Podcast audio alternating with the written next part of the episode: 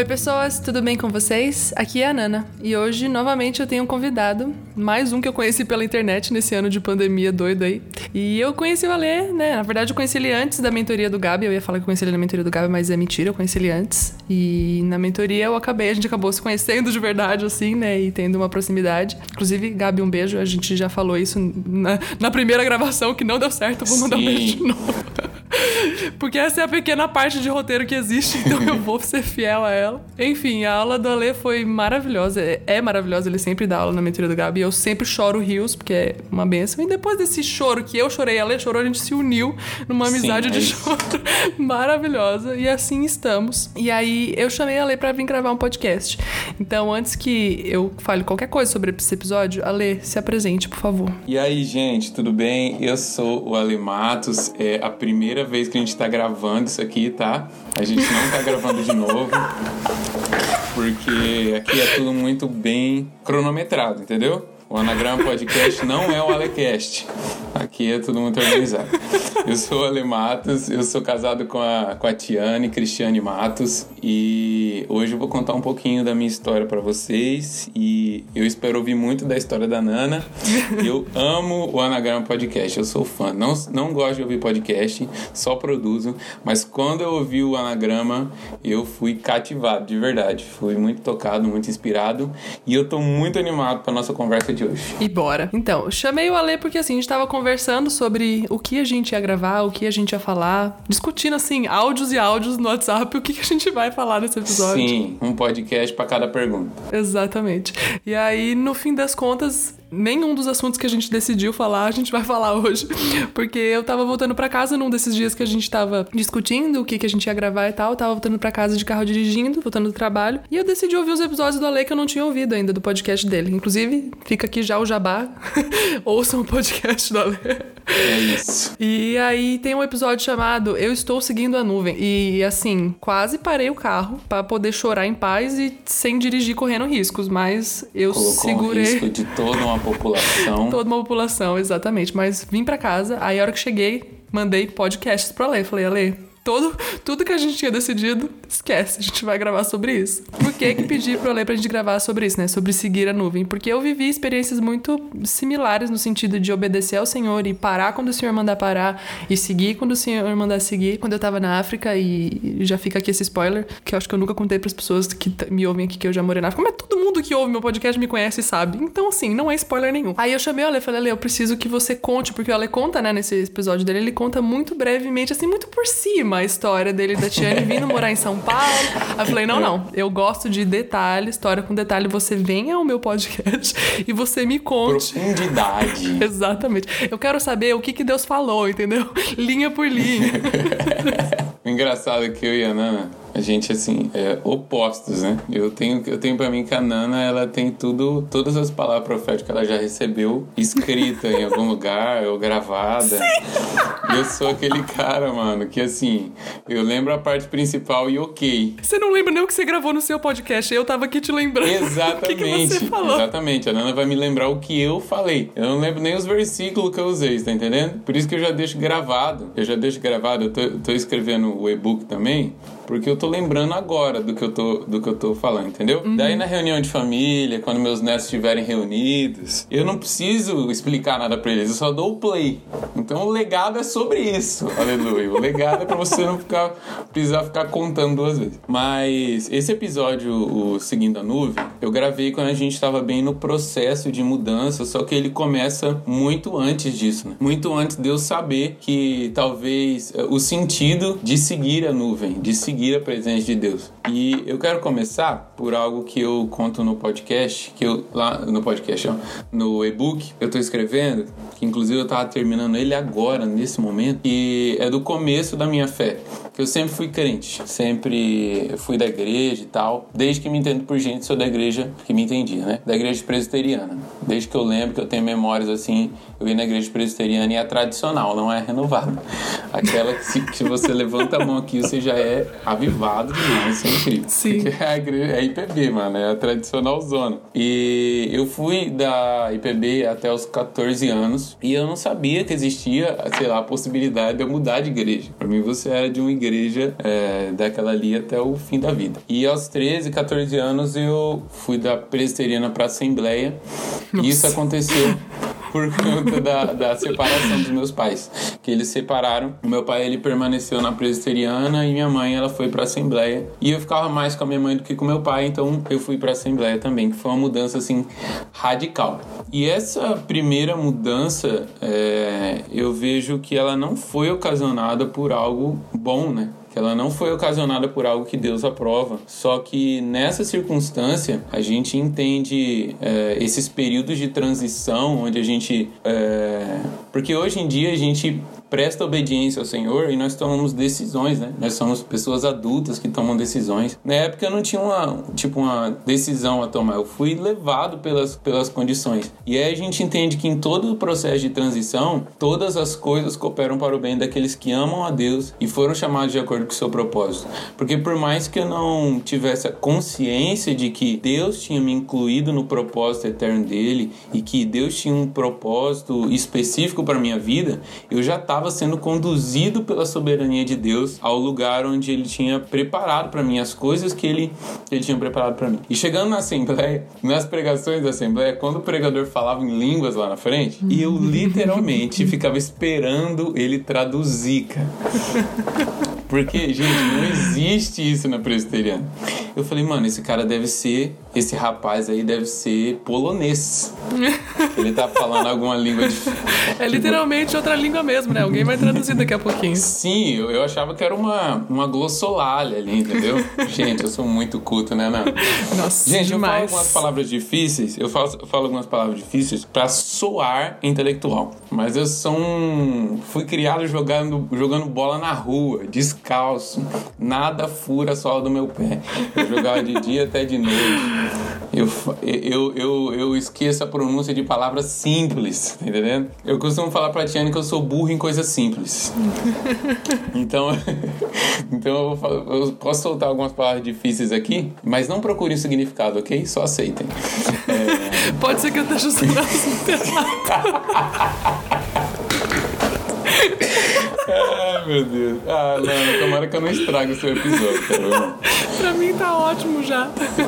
Eu tô na Assembleia, né? Eu, eu tô na parte da Assembleia, né? Isso. É, deixa eu olhar no meu roteiro aqui. Isso, eu tô na Assembleia, exatamente. E eu ficava esperando o cara traduzir. E daí eu passei cinco anos, se eu não me engano, na Assembleia. E assim como fui construído em muitas coisas fundamentais na presbiteriana, eu também fui construído na Assembleia. Só que dentro da Assembleia, eu, eu tava até visitando o meu caderninho aqui de, de, do ano de 2016, que eu escrevia todo dia. Eu era um, tipo assim, o babaquinha, entendeu?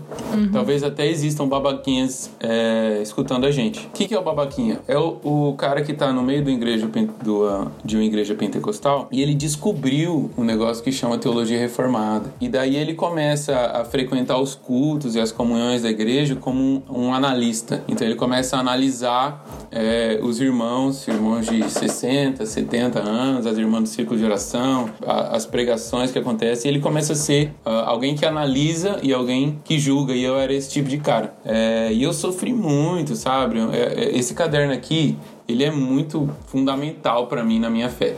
Mas lendo ele, eu, percebo quão dramática eu era. Porque eu passei por essa crise e esse foi outro período de transição. E aqui começa o sobre o seguindo a nuvem, assim, de fato, né? Porque enquanto eu tava na Assembleia ainda, eu era, assim, um pregador de rua. Por, por alguns anos eu... é, a gente ia pra, pras esquinas. Cara, olha só, eu, era, eu sempre fui muito romântico, assim, no sentido... é, sabe como é o romântico, né? Sim.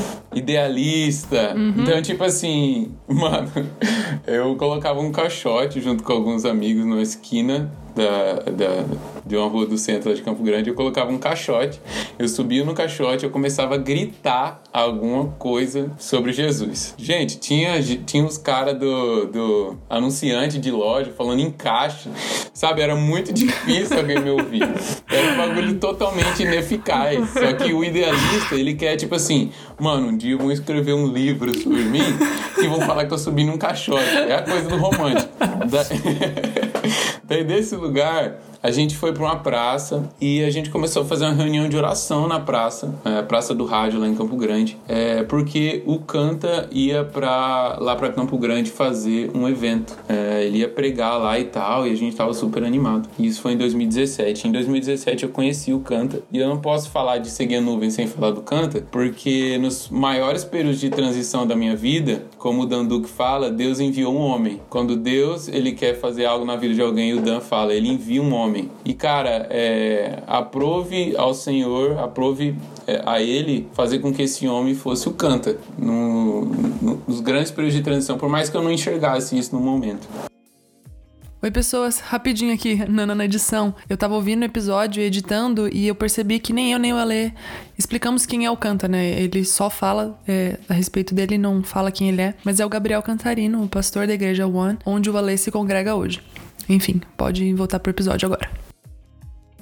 E a gente foi, é, fez esse evento, mantive contato com o Canta e a gente acabou, pelo tempo, né, não tem muito o que conversar, a gente perdeu esse contato. Foi nesse, nesse período que eu saí da Assembleia e eu fui para uma casa de oração, que é a DNA Casa de Oração, e foi um período muito importante para mim também, eu ser construído como, como ministro, né? E nesse período, no, em setembro do ano passado, eu fui ordenado ao pastoreio da comunidade. Então eu seria um pastor de ensino, eu já estava exercendo o ensino. E daí, quando eu fui ordenado, o Dan foi lá em Campo Grande para uma conferência e ele ordenou a minha Tiane. E daí eu mandei mensagem pro Canta, falei, Canta, mano, a gente foi ordenado. Eu falei, cara, o Canta também foi ordenado pelo Dan, vou mandar uma mensagem para ele e tal. A gente é, consegue estabelecer algum contato de novo, né? E ele falou assim, mano, por que, que você não vem para um retiro é, aqui em São Paulo em dezembro que vai ter? Porque o Dan vai estar tá aqui. E eu sinto, mano, olha esse cara, mano. Eu sinto que Deus tem é, algo para fazer com você aqui em São Paulo. Eu falei, ah, mano, ó, oh, mano, ó a minha cabeça. Eu falei assim, ah, cara, sei lá, o canto deve estar tá arrumando alguma agenda pra mim.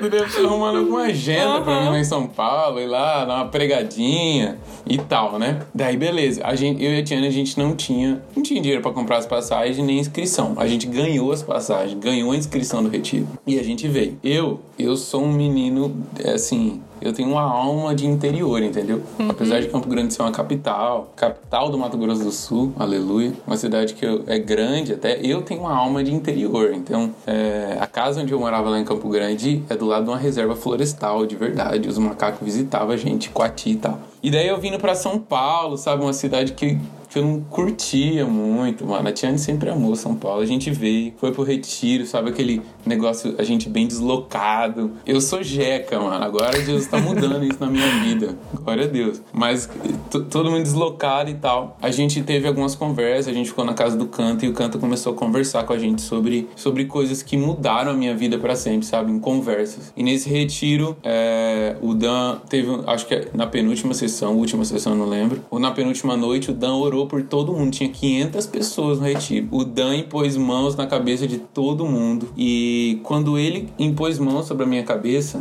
e aqui eu quero fazer uma pausa. Eu abro parênteses no meio das explicações. Porque eu sempre. Sabe quando eu falei que eu era babaquinha? Eu sempre fui muito cético com relação ao sobrenatural. Não só por eu ser ruim, porque ruim a gente é, né? A gente precisa de Jesus. Mas por ter sido criado em um ambiente onde os dons não eram tão latentes. E na verdade chegava a ser desconhecido pra gente, né? Então eu sempre fui muito cético. É, isso também me levou, levou a ser um pouco babaquinha na Assembleia. E naturalmente eu nunca tive experiências sobrenaturais, né? É, e eu vinha. Isso mudou na minha vida quando eu fui para casa de oração. É, um pouco na Assembleia ainda também, porque nas ruas a gente começou a orar por cura. E esse ponto de orar por cura, de ter contato com o sobrenatural, foi muito porque é, o contato que eu tinha com o An pelo YouTube. Então eu bebia da, da comunhão do An, é, o que dá para beber por Bluetooth, né? O que dá para beber pela internet, por Wi-Fi, de longe, eu bebi. Tanto é que o, pessoal aqui fala que nem eles assistiram Day Life, que é a série do An de Vida em Família, de, das agendas que eles tinham e tal. Eles falam assim, nem eles assistiram Day Life o tanto que eu assisti. Do nada eu solto uma frase. Para mim, Day Life é uma série igual Friends, assim, pra mim, entendeu? Eu tenho o um personagem principal, que eu gostava e tal. E é engraçado que o Ale, quando a gente se conheceu, ele falou assim: Cara, parece que você tá com a gente desde o começo. Parece que você e a Tiana estão com a gente desde o começo. Isso é, isso é muito louco, mano. Porque mesmo de longe eles estavam me influenciando, mesmo de longe, isso já tava mudando a minha vida. E daí eu volto, fechando parênteses. Uhum. No momento em que o Dan colocou a mão na minha cabeça, eu tive um uma impressão muito forte. Eu caí, eu tive uma impressão, o número 2020 veio na minha mente assim, é, muito certeiro. Cara, 2020. Isso era dezembro de 2019. E daí Deus começou a falar comigo. Comecei a ter, quando eu falo que Deus começou a falar comigo, comecei a ter impressões no meu espírito de vir embora para São Paulo e que seria 2020. Beleza, depois desse momento a gente levantou, a tia tava do meu lado, ela, ela me falou e ela falou que ela tinha sentido uma dor muito forte na, na região do umbigo, assim. Beleza, acabou esse dia, a gente foi muito marcado por Deus. Daí veio uma outra sessão. E nessa sessão é, tinha um supersídio supersídio é quando as pessoas semeiam na vida da outra, comprar alguma coisa ou dar algo de, de valor, porque quando reis se encontram, eles trocam presentes. E nesse momento eu tava, entreguei os presentinhos que eu tinha, as sementes que eu tinha separado para as pessoas e o Canta veio na minha direção, assim, Canta e a. E daí ele, ele me deu uma semente que ele falou assim, mano, isso aqui é tudo que eu tenho aqui comigo. Ele me deu um cheque que ele tinha é, e ele falou assim, e eu quero orar por vocês, eu quero transferir algo para vocês, porque eu sei que uma hora ou outra vocês vão acabar com a gente. E daí eu falei assim: ah, tá bom. tá. E daí a Prisca começou a orar pela Tiana, olha isso, cara. E ela começou a orar o seguinte: o Senhor vai cortar o cordão umbilical de vocês. E ela com dor no umbigo, nossa. Tá entendendo? Tá entendendo, né? E daí eu falei assim, daí, cara, acabou o retiro, a gente, Tiana, a gente vai vir pra São Paulo, cara. Deus vai trazer a gente pra São Paulo. Daí eu falei assim, mas que bom, mano, daqui uns dois anos eu tô aqui. a última sessão foi o Ale falando sobre dar a vida pela igreja. Eu falei, mano, eu vou voltar pra minha igreja local, eu vou discipular os meus irmãos, eu vou preparar a gente. Quando for desnecessário lá, eu vou vir pra São Paulo. Como, sei lá, isso vai, vai demorar um pouco, então vai durar uns dois anos. Então daqui dois anos eu tô aqui em São Paulo. E eu voltei para Campo Grande nesse pique. Eu já voltei no dia que eu voltei, eu dei aula. Fire, fire, fire. E cara, aconteceu que em março de 2020. E lembra que eu tinha visto 2020, mas eu falei assim, Sim. assim, mano, isso aí já é coisa minha. Em março de 2020, a gente já estava aqui em São Paulo de mudança, de mala e cuia. E eu contei tudo isso para a gente poder entrar no assunto de seguir a nuvem, né? E nesse processo de mudança, é, lá em Campo Grande ainda, eu fui muito tocado. Eu, tava, eu comecei a ler a Bíblia de novo, né? E eu tava ali em Êxodo, em Números, e principalmente em Números, fala que a nuvem guiava o povo de dia e uma coluna de fogo guiava o povo à noite. E eu sempre ouvi falar que a nuvem e a coluna de fogo eram coisas diferentes. Só que entendendo sobre o dia da vinda do Senhor, entendendo sobre o caráter de Jesus, eu comecei a perceber que a nuvem é, e a coluna de fogo era a mesma coisa. Só que a coluna de fogo era nuvem em chamas. E o Senhor começou a me ministrar sobre a nuvem que, que protegia o povo de dia e a coluna de fogo que é, protegia, aquecia, guiava eles de noite. E toda vez que a nuvem parava, o povo parava. Toda vez que ela seguia, o povo seguia. E, e, a mesma coisa com a coluna de fogo. E o Senhor começou a falar comigo sobre seguir a presença dele, sobre é, colocar a minha casa à disposição da presença de Deus. Sabe? Porque muitas vezes, Nana, a gente, a gente quer assumir as rédeas do nosso destino, a gente quer assumir as rédeas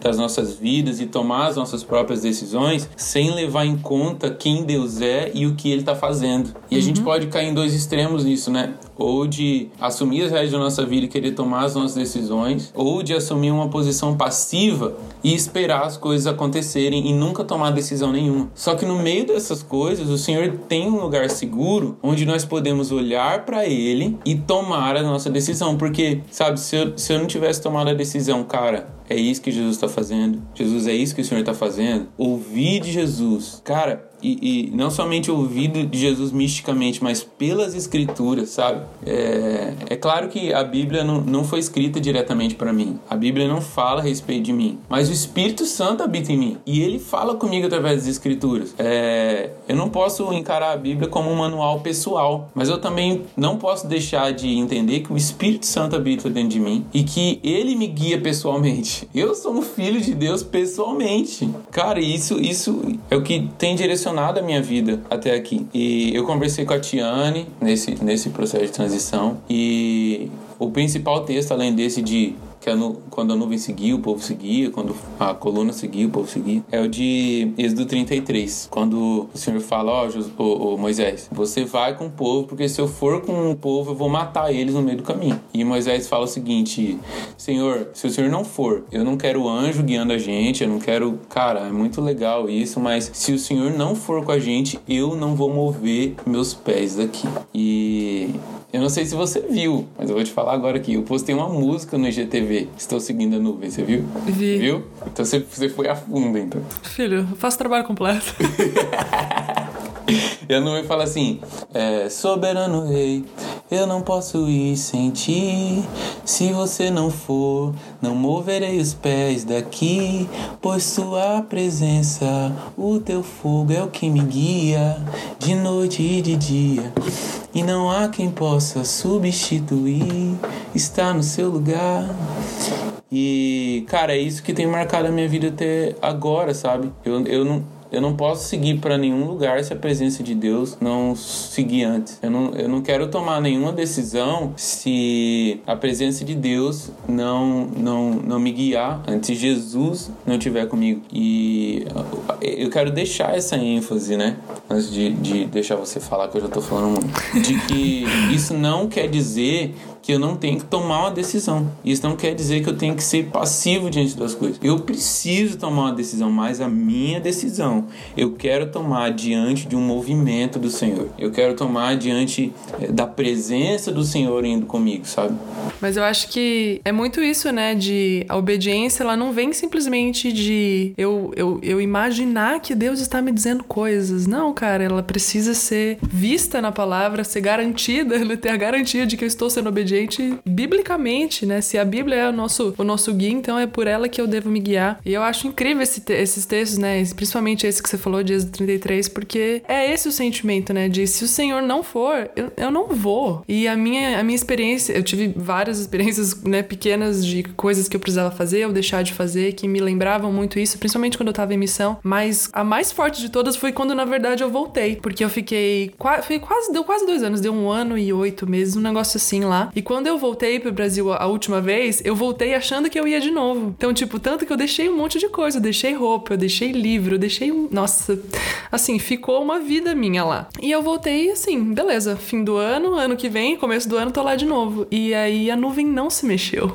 E assim, eu, eu orava, tipo, Senhor, eu, eu quero voltar. Tipo, tá todo mundo lá, por que, que só eu tô aqui? Eu morava numa casa missionária, né? Tinha uma galera que morava junto. Então, Tipo, tava todo mundo lá. Por que, que só eu não vou? Por que, que só eu tô ficando? E o senhor não. O senhor não me dava paz. Ele falava: você prefere estar tá lá com todo mundo ou você prefere obedecer? Assim, poder ir, você pode. Você vai poder ir. Você compra sua passagem, você vai. Mas você prefere estar tá onde eu tô te mandando estar tá, ou onde você quer ir? Onde você quer Nossa. estar? Doeu muito. Não vou, não vou dizer pra você que foi confortável ficar. Eu fiquei um, um, sim, um longo período assim de, de muito, muita tristeza, de luto mesmo. E hoje eu agradeço muito a Deus porque eu não fui. Porque obedecer é melhor do que sacrificar, né? Bíblica, é. Bíblico. Então, eu agradeço profundamente ao Senhor porque Ele me deu essa, essa oportunidade de poder obedecer e, e ser claro, né, né? Esse, é o que estava falando da questão do sobrenatural também. Eu cresci numa comunidade super tradicional que não tinha nada disso. Mudei para uma recentemente que também é super tradicional não tem nada disso. mas enfim, mas eu fui servir na África, então assim, não tem, não sobra um sensacionista chegando na África. e, e quando eu cheguei lá, foi muito aprender o que Deus tinha para mim, para eu poder obedecer, sabe? Eu acho que, eu acho que o, o, resumo desse, desse episódio pode ser o, o benefício da obediência a Sim. Deus. E eu passava, tipo, pelo menos uma hora por dia. A gente morava numa, num lugar que tinha um monte de oração, que inclusive chamava Mount Zion. Então, assim, perfeito. Uou! Cheio! então, assim, a pessoa que chega lá que nunca teve nenhuma experiência com o sobrenatural, e aí você ouve pessoas falando sobre nuvem que se move, nuvem que não se move, você tem que obedecer a Deus e Deus vai falar com você. Começa a causar uma, uma revolução na nossa cabeça. Uhum. Muitas coisas que a gente pensa começam, que a gente pensava começam a cair por terra e tudo mais. Então foi, eu passei por um longo período de assim, eu acho que eu posso dizer que a minha vida é uma antes e uma depois da África porque o Senhor me ensinou a obedecer. Por mais que doa, por mais que a gente tenha que fazer sacrifícios, oferecer o nosso corpo como sacrifício, é, é isso, obedecer é, é o melhor caminho e se a nuvem não não se mover, não se mova. Então, nesse período de África, o Senhor colocou a oração muito assim no meu coração e chegou num nível de um grande amigo meu pedir assim para mim: eu preciso de uma resposta do Senhor e eu preciso que você ore e me dê essa resposta. E, e tipo, que, Senhor, o que está acontecendo? Como que eu vou ouvir de Deus uma resposta que não é nem para mim? Enfim, orei, o Senhor me deu a resposta e foi uma bênção para a vida dele, enfim, tal, mas não tô aqui para falar de mim, mas é, é esse entendimento de que se a nuvem ficou em cima do monte ali para mim por quase um ano e por quase dois anos, era ali que era o meu lugar. Mas no momento que o senhor trouxe essa nuvem de volta pro Brasil e eu voltei e ela não se mexeu de novo, é aqui que eu vou ficar. Se a nuvem de repente for para Austrália, irmão, eu vou embora para Austrália, entendeu? É isso. Eu tava até conversando com uns amigos essa semana que assim, quando você vive esse, o sobrenatural de Deus e, e você recebe o entendimento de que talvez a sua vida realmente não seja para você, não se apegue aos seus planos, às suas vontades. Eu aprendi muito uma coisa quando eu tava lá na África que eu levo para minha vida, que é tá com a minha vida pronta para ir embora, assim. A minha vida acaba em duas malas. Não que eu não vou, né, me dedicar às coisas que eu faço aqui onde eu tô hoje, que eu não vou me dedicar à igreja, não vou me dedicar à minha família, ao meu trabalho. Não. Obviamente eu vou fazer tudo como o Senhor manda e fazer tudo com excelência, porque tudo é para honra e glória dele. Mas se a nuvem se mover um centímetro, irmão, eu tô indo junto, entendeu? É, o sentimento é esse, assim, de que eu, quer, eu quero ir embora. eu não vou esconder isso de ninguém, nunca escondi uma. Quando o senhor me falou lá, é, é pro resto da sua vida esse, esse entendimento de que se eu me mover, você vai junto. Não tem mais volta. Quando você vê, não volta mais. É isso. Esse sentimento de ter um coração obediente, meu, meu pastor até fala, né? Ele, ele tem um podcast chamado Revolução Obediente, que é genial, que é isso, a obediência é uma revolução mesmo, e ela muda as nossas vidas para ver nuvem, e se a nuvem se mover, eu me movo junto. É, é nesse nível. Como a gente, como a gente caiu no, no, na palavra obediência, já, a gente tava no assunto de obediência até agora, mas a palavra obediência ganhou ênfase aqui na nossa conversa. Eu queria falar de um texto que está lá em Provérbios 2 que fala do conhecimento de Deus. Muitas vezes, é, talvez a gente tenha um entendimento do conhecimento de Deus como um conhecimento estático, ou um conhecimento acadêmico, ou um conhecimento que não é um conhecimento dinâmico. Só que o, o conhecimento de Deus ele envolve a minha vida envolve, no conhecimento de Deus. Não é um conhecimento de Deus simples simplesmente intelectual. É um conhecimento de Deus que vai me levar de um lugar para o outro, ou que vai me fazer permanecer no mesmo lugar a minha vida inteira. Porque ele vê todas as coisas, ele contempla todas as coisas. Se eu não me engano, o Salmo 115 ou 116 fala que ele se inclina para ver o universo. Ele é transcendente e, querendo ou não, o plano dele eu tô incluído no plano de Deus. Eu fui incluído no propósito de Deus, sabe? Eu faço parte disso, a minha vida é guiada por isso. E quando fala de obediência, sempre o que vem na minha mente é Pedro no barco, cara. Porque acho que eu vou dar três exemplos aqui. Vou falar que são três, tá? Talvez eu passe ou talvez eu acerte. O primeiro é Pedro no barco. É, a galera tá todo mundo no barco, Jesus tá vindo andando sobre as águas. Todo mundo pensa que é um fantasma. Mano, eu não faço ideia de como a cultura judaica encara fantasma. Mas eu acho que eu até vou ver isso. Mas aí a galera falou, mano, é um fantasma. Porque você tá ligado? Ninguém nunca tinha assistido Annabelle ou Nana. Sei lá, mano. Ninguém nunca tinha assistido um filme de terror pra ter uma base que é um fantasma. Mas ok. Daí eles veem Jesus um fantasma. Pedro, mano, isso aqui é forte, né? Pedro ele estabelece uma, uma, uma, um relacionamento ali no momento de obediência. Ele estabelece um, um, um ponto de obediência, porque ele fala: Senhor, se é o Senhor mesmo, putz, mano. Senhor, se é você, me manda aí ir até você e daí eu vou saber. Pedro não falou assim, mano, olha isso, velho. Ele não falou assim, chega mais pertinho pra ver se é o Senhor mesmo. Cara, uhum. tinha uma tempestade violenta acontecendo. Ele não falou, é, Senhor, liga um LED aí na sua cara pra ver se é o Senhor mesmo. E ele falou assim, se eu quero descobrir quem é o Senhor, se eu quero ver se é Ele mesmo, então eu vou provar com a minha vida. Nossa, eu vou botar a minha vida em jogo para conhecer o Senhor. Então, Jesus chama Pedro e não se desce de uma embarcação com um pé e depois o outro. Pedro, ele pula do barco. Ele coloca os dois pés sobre a água. Esse é o primeiro exemplo que traz pra gente o entendimento de que se nós queremos provar se a revelação é verdadeira. João 7,17. Se alguém decidir fazer a vontade de Deus, descobrirá se o meu ensino vem de Deus ou se falo por mim mesmo. Jesus está falando: se você quer provar se a doutrina é verdadeira, tenta provar, tenta botar essa doutrina na prática, tenta colocar a sua vida no rumo dessa doutrina. E, e eu lembro muito de uma pregação do Paul Washer que eu acho que eu assisti assisti uma vez, eu nunca mais esqueço, que ele fala que o evangelho é como um caminhão bitrem é, a mais de 100 km por hora e eu tô na beira da estrada trocando meu pneu e de repente meu pneu rola pro meio da rua e eu vou correr atrás dele e esse caminhão me arrebenta no meio, no meio da estrada. E daí eu, tá, eu tinha uma reunião marcada e eu, daí eu chego nessa reunião e falo, gente, desculpa, é, eu cheguei atrasado porque um caminhão bitrem é, a 150 km por hora bateu em mim. E daí o pessoal fala assim, cara, como isso é possível? O evangelho da mesma forma, não tem como eu me encontrar com o evangelho, não tem como me encontrar com Jesus e eu permanecer o mesmo. E a minha vida permanecer a mesma. E as minhas decisões permanecerem as mesmas, sabe? E eu não ser confrontado ou, ou sabe, parar para pensar em ao menos uma das minhas decisões. A respeito de onde eu vou construir minha casa, de onde eu vou construir a minha família, ou de como, ou de quando eu vou fazer alguma coisa. É... Ainda tô no primeiro exemplo, tá? E porque os textos estão vindo, os textos estão vindo na minha cabeça, assim. E lá em Tiago fala que, da galera que. Eu não, eu não lembro o termo certo, mas ele fala assim, mano, vocês não sabem nem se vocês vão estar tá vivos amanhã. Vocês estão falando assim, ah, vou viajar não sei para onde, vou viajar não sei para quando. É, o mesmo vale para permanecer, eu vou permanecer. Na minha cabeça eu falava assim, mano, eu vou cavar, eu vou comprar meu túmulo em Campo Grande, porque eu vou dar a minha vida e eu vou morrer em Campo Grande. Uhum. Já falei isso. Eu vou até falar aqui, acho que um negócio que eu não falei para ninguém, que eu falei assim, é, quando eu fiz o meu meu voto, que eu tava cabeludão, uma das coisas a respeito do voto era, cara, eu só vou cortar o cabelo quando um avivamento estiver acontecendo em Campo Grande, na cidade toda. É claro que eu tinha um entendimento assim de, de começo da fé, de primeiro amor e tal. Mas, mano, eu cortei o meu cabelo sem ver avivamento em Campo Grande. Entendeu? Uhum. É, porque talvez era um plano meu, era um desejo meu. Eu tava querendo forçar Deus a fazer alguma coisa que, sei lá, não era o tempo. Eu, eu cortei sem ver, não pelo menos do jeito que eu esperava. E esse, esse é o primeiro exemplo que eu queria dar de Pedro, né? O segundo exemplo que eu, que eu quero dar, eu esqueci. Mas eu vou usar esse aqui de Provérbios 2. É, é vida bom, sem né? roteiro. Esse sou eu, gente.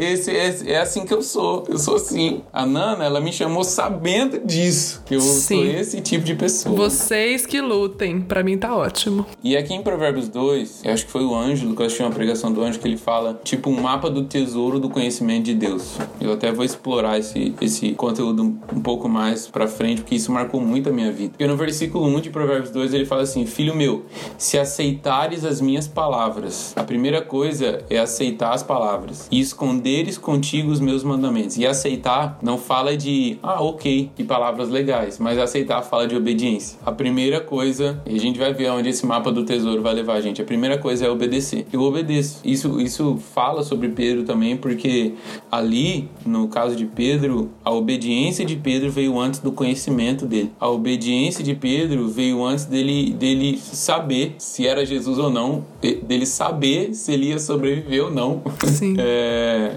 e vou dar uma pausa aqui também, abrir um parênteses. Porque eu e a Tiana, a gente tá aqui em São Paulo e é completamente desconfortável para mim. Pra, ela ama a cidade, ela ama tudo e tal. É, e eu também, eu amo a igreja, eu amo o que o Senhor tá fazendo na minha vida. Mas eu sou um cara de, que gosta do parado. Eu sou um cara que gosta da quietude. E, uhum. mano, em seis meses o Henrique até postou no Twitter dele: o Matos viu mais violência em São Paulo em seis meses do que eu em 20 anos. E em seis meses eu vi o vidro no meu carro estourado, roubaram o celular da Prisca e uma semana depois, foi uma semana, não precisa nem botar os seis meses. Eu vi uma, um outro assalto igualzinho acontecendo na minha frente. E o cantor falava pra mim assim, mano, eu moro há 12 anos aqui, eu nunca vi isso. E ele falou assim, cara, eu nunca vi um bagulho desse. Tipo, isso nunca aconteceu comigo. E eu, mano, é sobre mim, sabe? É Deus, Deus, Pai. Tá? Tipo assim, Jesus, o que, que é isso? É pra eu voltar pra Campo Grande. E daí eu falei pro Henrique assim, ô, oh, mano, cara, a vontade que eu, que eu tive na hora é, sei lá, ir pra um outro lugar, mano. Ir, ir pra. ir pro, com canta pra Imperatriz, é, falar pro Ale, Ale, mano, eu, tô indo, eu quero ir pra Juiz de Fora. E daí eu falei pro Henrique, mano, mas eu sabia que se tem um lugar perigoso, é um lugar onde Jesus não quer que eu esteja. Porque na minha mente eu estaria mais seguro, uhum. mas eu não estaria cumprindo o que Jesus tem para mim nesse momento. Através dessas coisas eu tô sendo completamente forjado, cara. Eu, uhum. eu falei pro Henrique que eu amadureci mais em seis meses do que eu teria amadurecido em um ano, em dois anos, é, continuando fazendo o que eu tava fazendo e vivendo é, normalmente, Sim. como eu tava vivendo, sem que Deus tivesse intervi intervido, inter... tivesse feito as sem mudanças que, que Deus interferisse. a gente muda a frase inteira só pra não, não conjugar o verbo errado. Deixa eu aproveitar essa, essa, esse parênteses que você fez, né? A respeito da segurança, né? Aproveita que eu lembrei o terceiro, o terceiro exemplo. Ô, oh, Glória. Bom, pra quem já ouviu outro podcast sobre Enneagrama, eu sou uma pessoa que busca muito segurança. E viver experiências em que eu não estou segura é um. Tipo assim, é tudo que eu fujo na minha vida. Esse sou eu. Você é qual tipo? Seis. Eu não, eu não tenho. Eu acho que eu sou quatro, mas tudo bem. Você, pelo, não, eu, na hora que você tava falando do romântico, eu falei, é um quatro. Com certeza.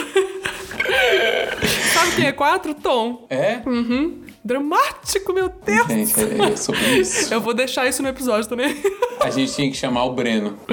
A gente tem que chamar o Breno, exatamente. Bom, enfim, tudo que eu procuro na minha vida é me sentir segura. Teve uma experiência que eu tava. Eu estava na, no Zimbábue e tinha que ir pra Zâmbia. Ia ter um evento da igreja lá e Deus tinha mandado claramente: vocês vão do Zimbábue pra Zâmbia. Pronto, acabou. Não tem opção de não ir. Só que, missionário, não tem dinheiro pra ir de avião. A gente ia de ônibus. Só que a gente chegou lá e a gente ia comprar as passagens lá. Porque assim, chega, compra e já vai. E aí o pessoal, tipo assim, ninguém do país, ninguém nos aconselhou a fazer essa viagem. E aí a gente foi olhar na internet, mas por quê? Meu, você olhava na internet, era assim, era notícias atrás de notícias de acidente que Meu matou Deus. todo mundo, não sobreviveu ninguém nos ônibus, morreu não sei quantas pessoas. E a gente, assim, o que, que a gente vai fazer? Deus mandou a gente ir. Só que assim, a gente estava lá nas, no Zimbábue, a gente tinha que ir pra Zâmbia e voltar, porque o nosso voo pra África do Sul, que era onde a gente morava, era do Zimbábue. Então a gente não tinha que fazer viagem uma vez, a gente tinha que fazer duas, a ida e a volta da viagem perigosa. e a gente, assim, bom, a nossa passagem é daqui. A gente não precisa ir, a gente só precisa esperar dar o dia do nosso voo e voltar para casa. E uhum. Deus, assim, então, lindas, vamos orar?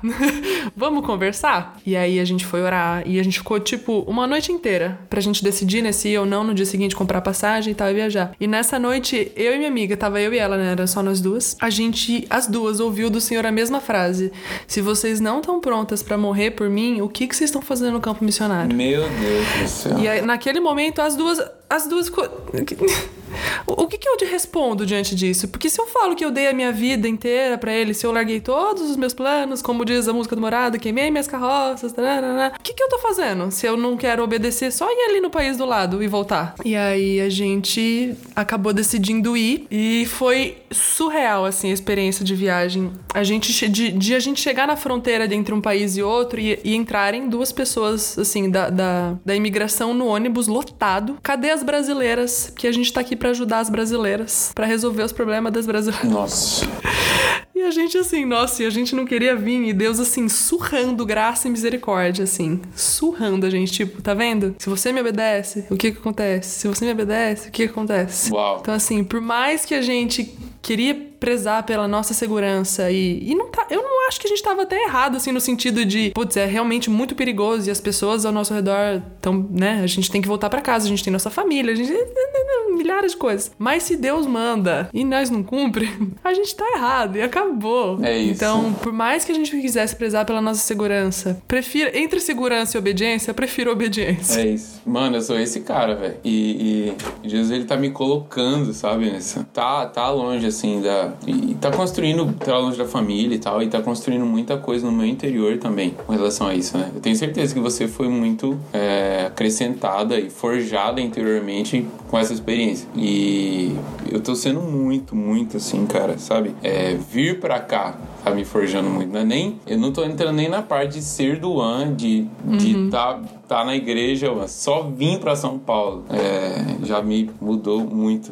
E eu lembrei o outro exemplo que eu ia dar, então eu vou, vou terminar de Provérbios 2 que eu falei da obediência. E ele continua no versículo 2, ele fala para fazeres o teu ouvido atento à sabedoria e inclinares o teu coração ao entendimento. Fazer isso, fazer o ouvido atento à sabedoria inclinar o coração ao entendimento é ser ensinável. Cara, quão ensinável eu sou, por Deus. Quão disposto eu tô é, é, exatamente a aprender com os percalços, a aprender com as dificuldades, sabe? A me colocar é, à mercê disso, sabe? Uhum. E é isso que Jesus tem mais tem feito em mim, porque, mano, nos dias depois do, do, do segundo, o, o, assalto que eu presenciei, eu falei assim, mano, eu parava no semáforo assim, ó, griladaço, griladaço. Apavorado. Assim, mano, vai dar ruim, vai dar ruim a qualquer momento. É, daí esses dias eu fui numa agenda com canta que era em São Mateus, que era lá no Morro do Sabão, com o Wes, do pessoal da Big Home. E daí, tipo assim, a gente tava no almoço e o Wes falou assim: Você tem que carro, mano? Mano, eu griladaço. Eu falei: Eu tenho um Uno, mano. Ele falou assim: hum,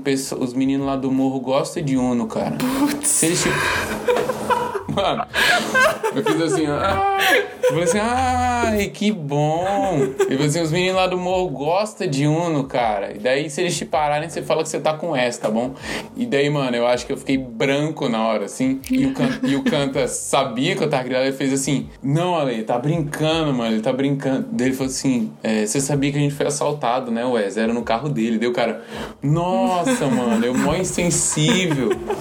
E tal, ele tava zoando e tal. E daí a gente terminou o culto lá, a gente foi no Morro do Sabão de madrugada. E cara, eu me senti lá, a gente tava em casa, tava com eles, mas para mim era um lugar diferente, para mim era um lugar sim, perigoso e eu me senti seguro, eu me senti em casa e daquele dia em diante eu, eu comecei a ficar menos grilado, sabe? Uhum. Eu aprendi a lição de ficar atento, de, de um monte de coisa. Mas nessas situações tá, tá disponível a aprender o que Jesus quer me ensinar. Cara, será que é, será que é ser mais corajoso? Será que é é perder um, um cuidado excessivo? Será? O que, que Jesus quer me ensinar com isso? O que, que ele está forjando em mim? Versículo 3 fala: Se clamares por conhecimento e por sabedoria alçares a tua voz, ou por inteligência alçares a tua voz. E se buscares como a prata e procurares como a tesouros escondidos, então entenderás o temor do Senhor e acharás o conhecimento de Deus. Cara, eu podia falar de muita coisa aqui, mas em todas as, essas decisões ele fala: olha para mim, busca uhum. de mim. Ele fala sobre elevar a voz clamar, Jesus, eu quero te conhecer, sim, eu quero conhecer Jesus. Mas o conhecimento de Jesus, ele gera uma decisão prática e uma mudança prática no modo como eu vou viver, nas decisões grandes que eu tenho para tomar, né? Em sim. como eu vou seguir exatamente a nuvem que é a presença do Senhor. E o último exemplo, eu já quero pegar o gancho daqui, é de Paulo em Filipenses, porque ele fala, ele, ele começa a falar, Filipenses 3, de tudo que ele tinha, de tudo que para ele era ganho, de tudo que para ele era incrível. Ficar na África para você é incrível. Pode, pode não ser como os títulos de Paulo, mas são coisas que têm total valor pra gente. Uhum. Assim como, como, como tantas outras coisas. Mano, o quão grande é, valor tinha para você e tem para você, mano, ficar na África, ter voltado pra África. no meu caso também e tal. É, mas Paulo tinha títulos, ele tinha glórias, ele tinha do que se orgulhar, ele era irrepreensível, ele era totalmente zeloso. Ele fala, eu considero tudo isso como perda. Só que depois ele não, ele não é, é, se restringe aos títulos. Ele fala, eu considero todas as coisas como perda, comparados à superioridade do valor do conhecimento de Cristo Jesus. Então, se a gente quer ser as pessoas que nos últimos dias, já puxei. Uh, portal escatológico aberto. Amo. Entrei. se A gente quer ser as pessoas dos últimos dias que o Senhor vai enviar para as nações. O Senhor vai é, fazer com que o evangelho seja pregado toda raça, tribo, língua e nação. Nós queremos ser essas pessoas que estão dispostas a tudo e a gente admira essas pessoas. A gente fala assim, mano, eu queria dar minha vida como tal cara, eu queria me dedicar totalmente como tal cara. Isso não acontece do nada. Paulo ele estabeleceu uma base de comparação, né, que é o conhecimento de Deus. A gente está falando aqui da mesma coisa, da mesma coisa. E ele fala que pelo conhecimento de Deus, em Atos 22, 11, fala que é, ele contando, ele fala, eu fui fui cego pela luz da glória do Senhor. Paulo viu a luz da glória de Jesus e ele nunca mais foi o mesmo. E esse peso de comparação dele não é só com relação ao passado, porque ele fala: Eu quero me conformar com ele no seu sofrimento, eu quero me conformar com ele na sua morte, para que de alguma forma é, eu esteja presente na ressurreição dos mortos. Então ele olha para o futuro também. Então tudo, tudo o que eu fizer agora, tudo que eu fizer, tudo que eu fiz antes e tudo que eu fizer no futuro, eu quero fazer com base no conhecimento de Deus. Todas as decisões que eu tomar, todos os lugares que eu for, como quando, cara, eu não sei se eu vou ser preciso aqui, mas na minha cabeça, acho que Paulo queria ir para Espanha. Ele queria muito ir para Espanha e ele fala que o Espírito Santo impediu ele de ir para Espanha. Então, para que a gente não siga a nossa própria nuvem, né? Por, por mais genuínas e por mais incríveis que sejam as nossas motivações, para que a gente não não faça a nossa própria vontade, mas que a gente siga a nuvem do Senhor, persiga a glória de Deus, para que o nome de Deus seja exaltado, a gente possa olhar para quem Deus é, perceber a presença dele através das escrituras, através da nossa comunhão, mas através da comunhão dos santos, na multidão de conselhos à sabedoria. O Senhor não faz nada da terra, na terra antes de comunicar aos seus profetas. Que as palavras proféticas de, das pessoas proféticas que Deus tem levantado possam guiar a nossa vida quando nós compararmos isso às escrituras e ao que o Senhor tem nos dito ao pé do ouvido né? E é isso. É isso, eu acho que a gente não tem como encerrar melhor do que dizendo isso. Conhecer a Deus. É, é, é, é isso. É isso. Ah, fechou com chave de ouro. Mas é isso, Ale, eu fico muito feliz. E se você quiser voltar de novo, por favor. Quero muito. Fiquei muito feliz que você está aqui gravando aqui comigo hoje, mas eu estou muito feliz e quero que você volte. Quando quiser, para falar sobre o que quiser. Agora a gente pode pegar aquela lista de coisas que Sim. a gente falou que ia gravar Sim. e de fato gravar sobre enorme. elas. Que a gente precisava primeiro falar sobre isso, falar sobre obedecer, sobre conhecer a Deus, enfim. Mas é isso, muito obrigada mesmo por ter topado essa loucura de vir aqui gravar comigo. Eu que sou grato, cara. Eu sou grato e tamo aí. Quando você convidar de novo, estou pronto e já quero ter um microfone igual o seu pra gente ficar com áudios que tem até luzinha. semelhantes. Isso. é, então é isso, gente. Eu espero que vocês tenham gostado do episódio de hoje. É, compartilhem nas redes sociais, enfim, marquem a mim, marquem o Ale. Se vocês não conhecerem o Ale, Ale, passa suas redes sociais, por favor. Gente, meu Instagram é Matos Alessandro. É, o podcast tá lá no link na bio, mas é AleCast. E no Twitter eu tô como Matos Aledondro, porque não tinha mais Matos Alessandro. Bom, mas é isso. Eu espero que vocês tenham gostado de verdade do meu coração, porque para mim foi maravilhoso. Gosto muito de ouvir o Ale. Acabei de dizer no começo do podcast que eu sou fã do podcast do Ale. Mas é isso, eu espero que vocês tenham gostado. Vejo vocês no próximo episódio. Um beijo e um queijo.